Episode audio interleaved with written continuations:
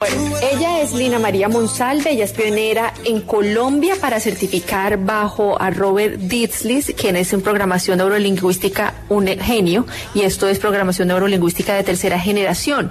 Además, Lina es coach ontológica profesional, es máster también en programación neurolingüística y es practitioner en Gestalt. Es magister también en enegrama y terapeuta, y por eso la trajimos hoy aquí a Salud y algo más, pues es una reprogramadora de alto nivel y yo creo que es la mejor para podernos explicar este tema tan importante del cortisol y nuestro lenguaje. Lina, muy buenas tardes y bienvenida a Salud y algo más. Hola Carolina, buenas tardes. Bueno, es un pues, gusto estar con ustedes. Ay, qué alegría, Lina. Pues mire, nosotros la trajimos hoy aquí porque para hablar de un tema tan delicado y tan interesante como es la programación neurolingüística, que es esta conexión entre nuestro cerebro y lo que decimos, primero le quiero preguntar ¿Qué es la, la, reprogramación neurolingüística para que nuestros oyentes entiendan y por qué es tan importante tenerla en cuenta a la hora de que queramos controlar nuestro cortisol?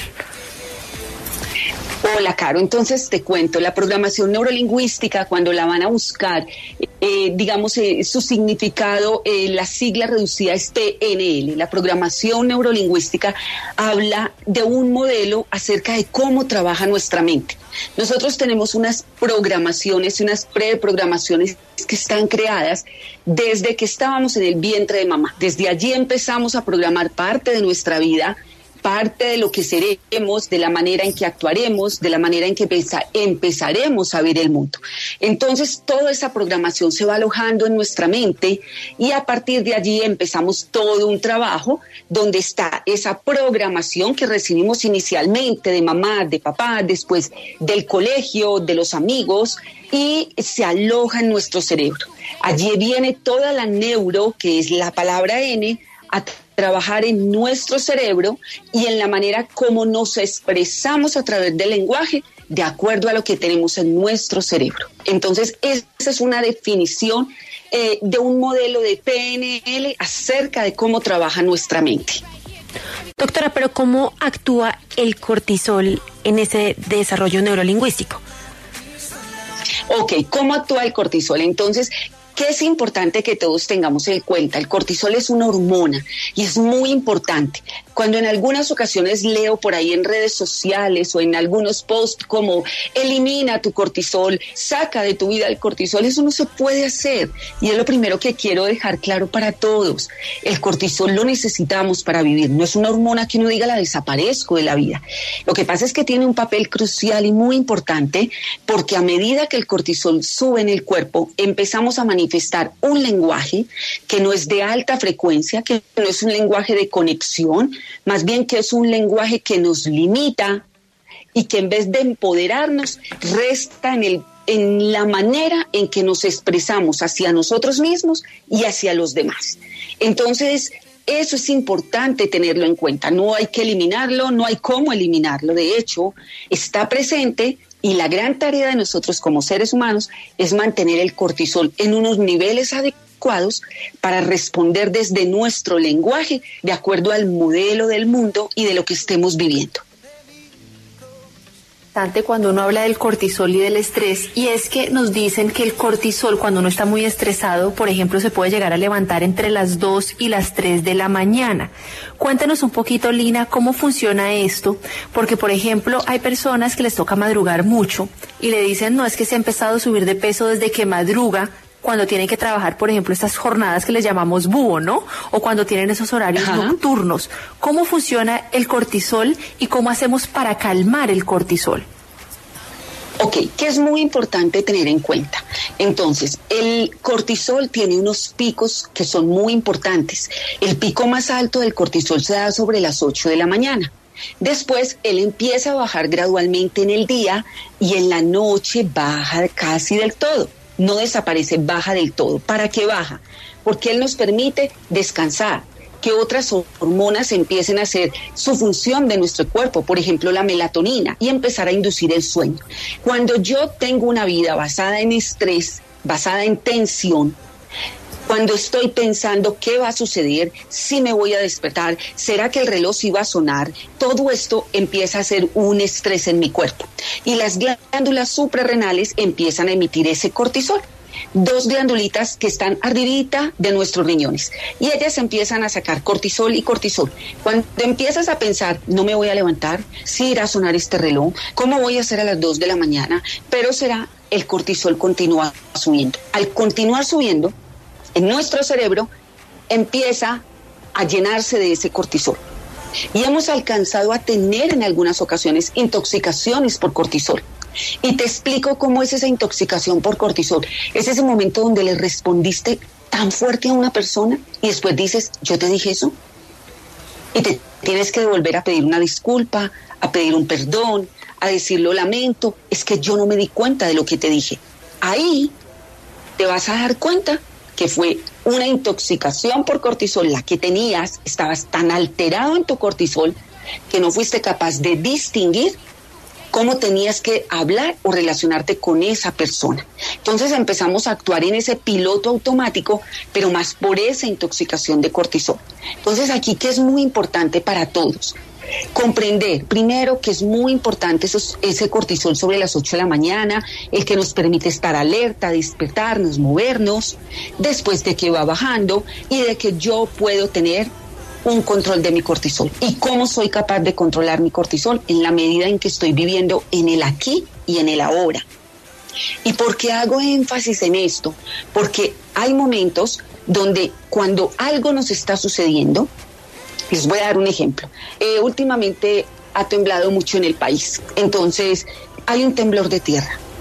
Cuando hay un temblor de tierra, el cerebro no está, y tú y yo estamos teniendo esta conversación, el cerebro no va a decir, ay, no, sigamos conversando, la vida es hermosa. No, no, no, el cerebro dice, oiga, momento, ¿qué está pasando aquí? ¿Por qué? Porque se prenden las alarmas. ¿Cuáles alarmas? Tengo que luchar, tengo que huir, incluso hasta me puedo paralizar, un susto paraliza a las personas. Eso nos pasa y ahí necesitas cortisol. La sangre se mueve por diferentes partes del cuerpo y tú empiezas a decir, ¿qué voy a hacer? voy a salir corriendo, eh, me voy a hacer debajo de la puerta, en qué piso estoy, ya está pasando, y ahí el cortisol te ayudó mucho. ¿Qué sucede cuando el temblor de tierra pasa? El cortisol vuelve y baja, pero no baja en la velocidad que nosotros pensamos que baja. Se demora entre 6 y 8 horas el cuerpo en recuperar sus niveles normales. Si tú todo el tiempo estás pensando en tu vida como si existiera un temblor de tierra, todo el tiempo te mantienes en un modo de alerta, en un modo de sobrevivencia y ahí empiezas a generar una intoxicación de cortisol. Entonces no conectas cerebro y corazón, no conectas con tus emociones. Es cuando hay veces las personas te dicen, es que vi hasta nublado. Claro, estabas tan atacado en el mismo cortisol que no te diste cuenta de lo que estaba sucediendo. Entonces, para responder tu pregunta, algo muy importante, ¿cómo bajo mis niveles de cortisol? Uno, estando en el aquí en el ahora. Cada vez que se vayan al pasado o se vayan al futuro, recuerden que el cerebro no distingue entre algo que te esté sucediendo o algo que te estés imaginando. Y que el cerebro produce la misma química de lo que te está pasando o de lo que estás recordando que te sucedió. Doctora, usted acaba de narrar un poco la vida de, pues mía y de muchísimos periodistas. ¿Será que me voy a levantar? yo, yo estaba diciendo, Dios mío, ¿qué alteras? Tenemos una intoxicación en esta mesa de trabajo. sí, ¿será que se me pasó alguna noticia? ¿Será que mientras duermo algo va a pasar con presidencia? Eso, eso uno vive, vive así diariamente, doctora. ¿Qué podemos hacer? ¿Podemos comer o tomar algo, algo que sea de pronto un poco más instantáneo para bajar ese cortisol? Bueno, miren, para bajar el cortisol, y me hicieron reír porque de verdad que en algún momento todos hemos pasado por eso y eso también es normal entenderlo. Pero ¿qué es importante? Que primero estés en el aquí y en el ahora. Date cuenta en el momento en que estás para que disfrutes de lo que estás haciendo.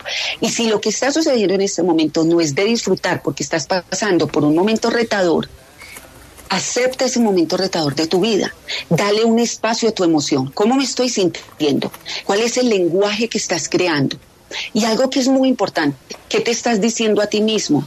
Antes de pensar en que hay algunas personas que se pueden convertir en algún momento en detonantes de tu cortisol.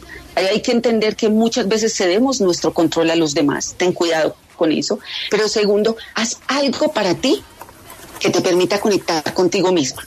A ti, lo que a ti te gusta, ve a caminar, escribe un rato, habla con una persona que te escuche con atención plena, escucha un podcast, lee un libro lindo, o sea, acércate a ti mismo de lo que te gusta, pinta, descálzate en la arena si estás en una playa, en un lugar donde puedes sentir la naturaleza. O sea, hay mucho con que conectar contigo mismo que te permite volver al aquí a la hora y ser consciente de eso que estamos hablando en este momento. Entonces yo misma soy consciente estoy elevando mi cortisol, pensando en los easy. Y les tengo una noticia ahí también importante. El 90% de los easy en la vida de los seres humanos no llegan a suceder nunca. Y si me botan del trabajo, y si mañana no me levanto, y si mi pareja, no sé, eh, no quiere estar más conmigo, y si me piden o no me piden matrimonio, y si, eso sí, sí, casi nunca llegan a suceder. Pero el cerebro no está preparado para entender que estás pensando en los y si. El cerebro está diciendo, ah, no, ella está, eso le está pasando a ella. Necesito ayudarle. Lucha, huye o se paraliza. ¿Qué vamos a hacer? y empieza a generar cortisol y cortisol y cortisol. Terminas intoxicándote por un ISI que nunca pasó en tu vida. Para volver a recuperar ese nivel, debes de volver a conectar con aquello que a ti te hace feliz y te mantiene en el aquí, en el ahora. Lina, ahí le quiero preguntar diferentes cosas. Mire, hay una pues, diferentes cosas, no una misma pregunta, pero enfocada en esto. Usted ahorita nos decía que nosotros muchas veces permanecemos como en ese, en inglés se llamaría fire and fly, que es como en ese eh, eh, estar preparados como para cuando viene el tigre, ¿no? Estamos preparados ya con la lanza para atacar, siempre estamos como frente al ataque. Pero también sabemos que hay ciertos alimentos que detonan y que nos alteran y nos llevan a atacar o a estar como más prevenidos todo el tiempo y le pregunto si es mito o no y quiero que nos dé ejemplos. ¿Qué pasa con la cafeína? Porque según tengo entendido puede llevar a un, aumento crónico de niveles de cortisol. ¿Y qué alimentos deberíamos evitar para que no se nos altere? Bueno, ¿qué es importante, Caro? Y miren, la cafeína tiene unas investigaciones bastante interesantes y ahí es importante que cada uno mida con conciencia qué tanto lo acelera o no lo acelera la cafeína que consume. Entonces ahí es un punto muy importante. El café de la mañana, el café con el que te despiertas, pero las 10 tazas de café empiezan a influir de una manera determinante en esa, en esa producción de cortisol. Y si a eso le sumas las preocupaciones que puedes tener en el día a día, o si no estás en el presente, si estás navegando en aguas de, de lo que va a suceder el 30 de diciembre o de lo que pasó hace cinco años, eh, te estás llenando de cortisol y esa, esa unión no nos funciona muy bien. Segundo, todos los alimentos que tienen y que causan inflamación y el mismo cortisol te inflama. Entonces, si al estrés de tu vida le adicionas aceites vegetales, le adicionas procesados, le adicionas azúcar, le adicionas químicos, le adicionas comida eh, preempacada, todos estos paqueticos de bolsita, lo que vas a tener es que tu cuerpo va a estar en una constante inflamación. Pero algo que es importante, y Caro sí que sabe de todos los temas de inflamación, algo aquí importante es que de por sí el cortisol inflama. O sea, una intoxicación por cortisol. ¿Qué nos ha pasado con algún momento hemos sentido intoxicación? O sea, nos sentimos mal, el dolor de estómago, te dan náuseas o eh, tienes que ir al baño constantemente. Pero ¿qué está pasando ahí? Tu cuerpo está inflamado. Y está inflamado porque está reaccionando a lo que está pasando. O sea, no es estamos preparados para vivir en luchar, huir o paralizarnos 7 por 24. Es muy importante que toda tu audiencia, que sé que es muy grande, la audiencia de, todos ustedes lo tengan en cuenta. El cerebro no está preparado para eso. O sea, sí tenemos un cuerpo hermoso, maravilloso y muy inteligente, pero él no está preparado para vivir en luchar, huir o, o paralizarse 7 por 24. El tigre en la puerta de la casa algo hay que hacer con el tigre, pero no puedes seguir viviendo con el tigre, ni, ni viviendo, ni durmiendo, ni comiendo, ni nada con el tigre, porque vas a terminar, o sea, vamos a terminar en un cortisol súper elevado. Y este cortisol súper elevado, les quiero decir que empezamos a ver que se nos cae el cabello, que las uñas se parten más fácilmente, que la piel se deteriora, que no conciliamos el sueño. Ah, ustedes lo decían ahora, estos horarios, los horarios que, algunos manejamos en horas de la noche estar despiertos, ahí tenemos que estar alertas porque es el trabajo que escogimos. Y también ahí no hay que entrar a discutir porque fue tu elección el trabajo que elegiste para ti. Pero sí, ¿cómo puedes ayudarte a sentirte mejor y a bajar esos niveles de inflamación? Porque definitivamente no conducen a nada bueno y en el paso del tiempo Incluso hay investigaciones ahora del cortisol versus el cáncer. Doctora, nos pregunta un oyente, ¿hacer ejercicio en ayunas nos afecta entonces el cortisol? ¿Qué pasa con el ayuno? Para nada. El, miren, hay muchas teorías acerca del ejercicio en ayunas. Hay personas que les gusta, hay personas que están de acuerdo, otras que no. En PNL trabajamos algo hermoso que se llama el mapa no es el territorio. ¿Y esto qué quiere decir? Que cada uno tenemos una manera de ver nuestra vida de acuerdo a nuestras creencias, de, nuestro, de acuerdo a nuestra formación, de acuerdo incluso a lo que llega por todos nuestros sentidos. Yo hago ejercicio en ayunas. Yo entreno todos los días a las seis y media de la mañana. Y entreno en ayunas. Entonces, aquí no hay ninguna interferencia en el ayuno, lo que ni en el ayuno ni en el cortisol. Lo que sí quiero decirles es algo. El cortisol también se puede elevar cuando haces un entrenamiento súper fuerte, porque estás llevando tu cuerpo a un estrés. Entonces, tengan en cuenta que ahí sí lo podemos elevar. Pero cuando yo hago un entrenamiento funcional normal que me permite activar mi cuerpo, estar bien, le estás dando a tu cuerpo, y el oyente que lo pregunta es maravilloso, le estás dando la oportunidad de que el, ese cortisol se subió y está subiendo hasta las 8 de la mañana, pero la dopamina está subiendo. Ese otro neurotransmisor maravilloso que tenemos, que es el que nos dice, estoy bien, estoy alegre, estoy contento, eh, cambio mi mapa del mundo. ¿Cuántas veces nos hemos despertado un poquito como, ay, ay, ay, un día más, o hoy es viernes y tu cuerpo lo sabe y ya estamos cansados? Pero vas y haces la hora de ejercicio y dices, esto se me pasó Claro, se te pasó. ¿Por qué? Porque elevaste esa dopamina. Entonces funciona muy bien funciona muy bien y no, no, no interviene en el uno con el otro para nada. Si la pregunta o la respuesta que te puedo dar es, ¿sabes qué sí lo afecta demasiado? El estrés. Lo afecta demasiado estar en el pasado o estar en el futuro. Y la mejor forma de mantener controlados tus niveles de cortisol es estando en el aquí y en el ahora dándote cuenta de que eres el co-creador de tu vida y de qué necesitas hacerte cargo que esté a tu alcance.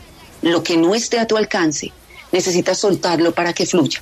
Y aquí traigo una frase de, mi médico de gestal que amo y es que dice, eso se llama sufrimiento inútil. Sufrimiento inútil es sufrir por lo que no está a tu alcance. Lina, vamos a ir a una pausa, pero recuerden a todos nuestros oyentes que nos pueden llamar al 601-326-2325 o al 601-326-2350, gratis al 529 o escribirnos a nuestro WhatsApp 317-666-9283. Acá seguimos en salud y algo más. Estamos con Lina María Monsalve, ella es pionera en Colombia de programación neurolingüística de tercera generación. Lina, nos acaba de preguntar un oyente a través de nuestra línea de WhatsApp algo súper interesante y que yo no había caído en cuenta. Y es qué diferencia hay entre el cortisol y la adrenalina. Pues cuando yo tenía la enfermedad del pánico, el médico me dijo que eran unas subidas de adrenalina y aprendí a manejarlas, pero se parece a lo que está explicando del susto que se siente con el temblor. Bueno, entonces, ¿qué pasa? Más que diferencia es que tanto la adrenalina como el cortisol son producidos por las glándulas suprarrenales cuando nos estamos viendo ante una situación estresante. Entonces, los, son dos, eh, esas dos hormonas son producidas por las glándulas suprarrenales. Cuando viviste una situación así, eh, muy seguramente detrás de ese cortisol estaba esa adrenalina. Esa adrenalina es la que nos hace correr, la que nos hace también reaccionar. Es decir, ellas dos están de la mano cuando necesitamos estar alertas ante algo que nos está sucediendo. Lo que no, lo que no está bien es mantenernos en un tiempo prolongado en niveles altos de cortisol y de adrenalina. Pero los dos son necesarios. ¿Qué sucede cuando algo está pasando que ves en peligro tu vida, una situación que para ti es amenazante? El cortisol y la adrenalina empiezan a hacer su función, a ponerte alerta de lo que te está sucediendo. Pero vuelvo y repito, lo que no nos debe de suceder es mantenernos en el tiempo en estos estados elevados de, de cortisol y de adrenalina porque terminamos en una inflamación bastante compleja.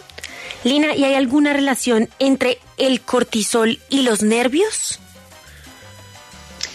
y los nervios. Lo que pasa es que aquí empezamos, digamos, algo que trabajamos mucho en programación neurolingüística y es a, trabajar el lenguaje, qué es, qué es miedo, qué es un susto, qué es, cuál es la emoción que estás viviendo. Pero mientras tengas una emoción que está produciendo algo en ti, que te lleva a luchar, huir, a paralizarte, a sentirte amenazado, el cortisol y la adrenalina van a estar presentes en tu vida.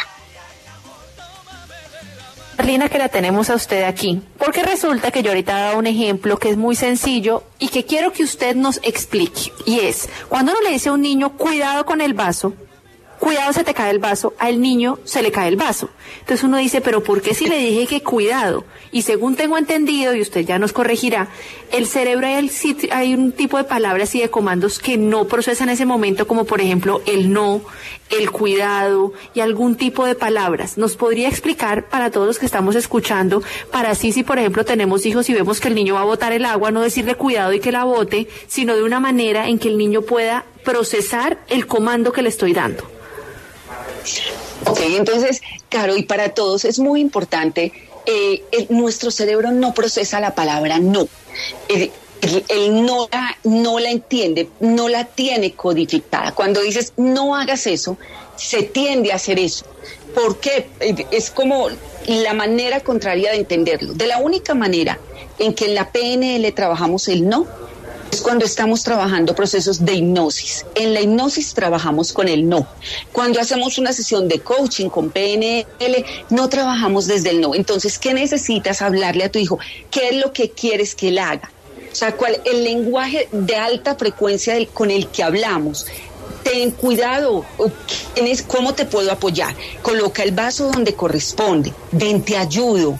¿Y qué, o sea, es una manera de hablar desde un lenguaje proactivo para llegar a conseguir que el niño haga lo que necesita hacer. Si yo les digo en este momento, por favor, audiencia de la OW, no vamos a pensar en el delfín naranjado. ¿Alguien se imagina un delfín naranjado por algún motivo? Claro, ¿por qué? Porque estamos diciendo no pienses en eso. Entonces, en vez de decir no pienses en eso, trabajamos con algo, no me digas lo que no quieres, dime lo que quieres. Y esto es lenguaje ah, de programación. Mm. Claro, y es un lenguaje de programación. No me digas lo que no quieres, ni te digas a ti mismo lo que no quieres, porque lo que tú no quieres, el universo lo tiene súper claro y tú también lo tienes claro. Entonces, dime más bien qué quieres. Di qué quieres que el niño haga. ¿Cuál es el comportamiento deseado para esa situación? Dile lo que quieres, no le digas lo que no quieres, porque el cerebro no va a funcionar de esa manera. Doctora, mire, nos pregunta un oyente. ¿Cómo bajamos el estrés? ¿Qué estrategias, además de las mentales, podemos poner en práctica? Gracias. Bueno, mira, pueden poner en práctica, uno, el ejercicio. El ejercicio es fundamental fundamental. Ni tan siquiera hay necesidad de pensar si estás delgado, si estás obeso. El ejercicio hoy hace parte de uno de los mejores indicadores de, bajar cortisol, adrenalina, estrés, de dormir mejor, de, te influye en la alimentación, en el estado de ánimo, en todo. Uno, el ejercicio es fundamental. Dos, y muy, muy importante, el aprender a relacionarte con las personas que tienes a tu alrededor. Entonces, las personas que son importantes en tu vida te suman, te aportan, y si por algún motivo no te suman o no te aportan, ¿qué puedes hacer? ¿Qué tipo de lenguaje puedes trabajar en tu mente para no permitir que esas personas te afecten? Tercero, tener unos pensamientos de alta frecuencia, el mismo tiempo que te demoras pensando. que no se puede, que no es posible y que no lo vas a lograr, es el mismo tiempo que te demoras pensando que eso va a poder ser posible en tu vida. Entonces también es muy importante. Otra práctica que es maravillosa, el diario de agradecimiento. Yo adoro el diario del agradecimiento. Cada mañana despiértate y escribe cinco cosas por las que hoy agradeces. Y cada noche antes de irte a la cama, escríbelas o háblate a ti mismo hoy cómo fue tu día, hoy por qué agradeces. No, no hagas el barrido final del día a las 10 de la noche antes de irte a dormir para pensar si hiciste la tarea o no la hiciste, si, si a tu jefe le gustó o no le gustó, ya no es el momento de hacerlo, no ahí, no ahí.